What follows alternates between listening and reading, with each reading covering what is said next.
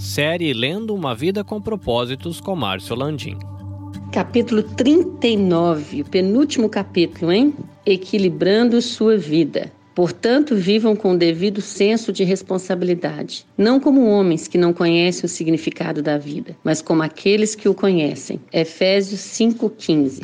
Bem-aventurados os equilibrados, pois subsistirão mais do que todos. Uma das competições das Olimpíadas de Verão é o pentáculo. Ele é composto de cinco modalidades: tiro ao alvo, esgrima, equitação, corrida e natação.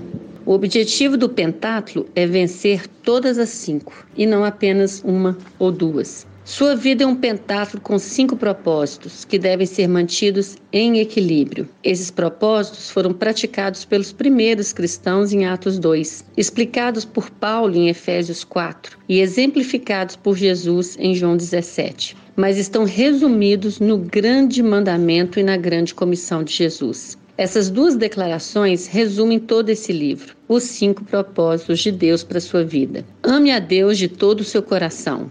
Ame ao próximo como a ti mesmo. Vão e façam discípulos. Batize-os em e ensine-os todas as coisas. Manter os cinco propósitos em equilíbrio não é tarefa fácil. Todos tendemos a exagerar nos propósitos que nos despertam maior paixão e negligenciar os outros. Mas você pode manter sua vida equilibrada e firme no caminho, juntando-se a um pequeno grupo para prestar conta uns aos outros, avaliando regularmente sua saúde espiritual, registrando seu progresso em um diário pessoal e passando o que aprendeu para os outros. Essas quatro atividades são importantes para um viver dirigido por um propósito. Vamos lá para cada uma delas. Converse sobre o assunto com um companheiro espiritual ou em um grupo pequeno.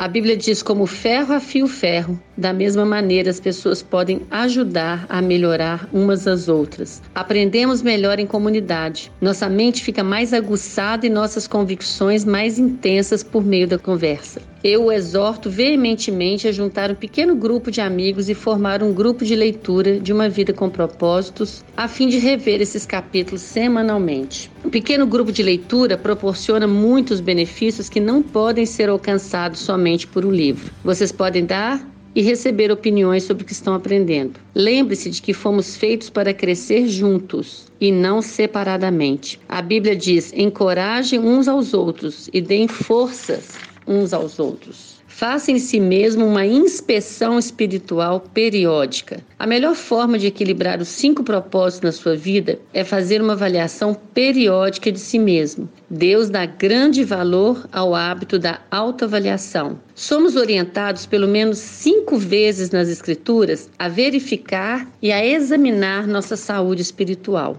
Anote seu progresso em um diário. A melhor forma de consolidar seu progresso no cumprimento dos propósitos de Deus para a sua vida é manter um diário espiritual. Não se trata do registro de acontecimentos, mas de lições de vida que você não gostaria de esquecer. A Bíblia diz: Por isso é preciso que prestemos maior atenção ao que temos ouvido, para que jamais nos desviemos. Podemos nos lembrar do que registramos. Escrever ajuda a esclarecer o que Deus está fazendo na sua vida. Dawson Trotman costumava dizer: os pensamentos se desembaraçam quando passam pelos nossos dedos. A Bíblia traz vários exemplos em que Deus manda as pessoas manterem um diário espiritual. Ela diz: Conforme orientação do Senhor, Moisés manteve um registro de seu progresso. Não anote apenas o que for agradável, tal qual fez Davi, Registre suas dúvidas, temores e lutas com Deus. Nossas maiores lições vêm do sofrimento, e a Bíblia diz que Deus mantém um registro de nossas lágrimas. Transmita aos outros aquilo que você sabe. Se você quer continuar crescendo, a melhor forma de aprender mais é transmitir o que já aprendeu. O livro de Provérbios diz: Quem abençoa os outros é abundantemente abençoado. Os que ajudam os outros serão ajudados. Aqueles que passam adiante suas percepções obtêm ainda mais de Deus. Agora que compreende o propósito da vida, você tem a responsabilidade de levar essa mensagem aos outros. Você provavelmente conhece centenas de pessoas que não sabem qual o propósito da vida. Compartilhe com ela. Compartilhe com seus filhos, compartilhe com amigos, vizinhos e aqueles com quem trabalha. Quanto mais você sabe, mais Deus espera que você use tal conhecimento para ajudar os outros. O conhecimento aumenta a responsabilidade. E finalmente, tudo se destina à glória de Deus. O motivo pelo qual transmitimos o que aprendemos é a glória de Deus e o crescimento do seu reino. Na noite anterior à crucificação, Jesus disse ao Pai: Eu te glorifiquei na terra completando a boa obra que me deste para fazer. Quando Jesus orou com essas palavras, ainda não tinha morrido por nossos pecados. Então, que obra ele havia completado? Nesse caso, ele estava se referindo a algo distinto da expiação. Jesus disse ao Pai o que havia feito nos últimos três anos: a preparação dos discípulos para viver com os para os propósitos de Deus. Ele os ajudou a conhecer e amar a Deus, adorar. Ensinou a amar uns aos outros, comunhão. Deu-lhes a palavra para que amadurecessem, discipulado. E mostrou-lhes como servir, ministério. E enviou-os a levar o evangelho aos outros, missão. Jesus foi exemplo de uma vida dirigida por propósito e também ensinou aos outros como vivê-la. Essa foi a obra que glorificou a Deus. É disso que se trata uma vida dirigida por propósito. Independentemente de sua idade, o resto de sua vida pode ser a melhor parte dela. E você pode começar hoje a viver com propósitos. Eu vou repetir essa última frase. O resto de sua vida pode ser a melhor parte dela. Uma pergunta para meditar. Quais das quatro atividades vou iniciar para permanecer no caminho e equilibrar os cinco propósitos de Deus para a minha vida? Deus te abençoe.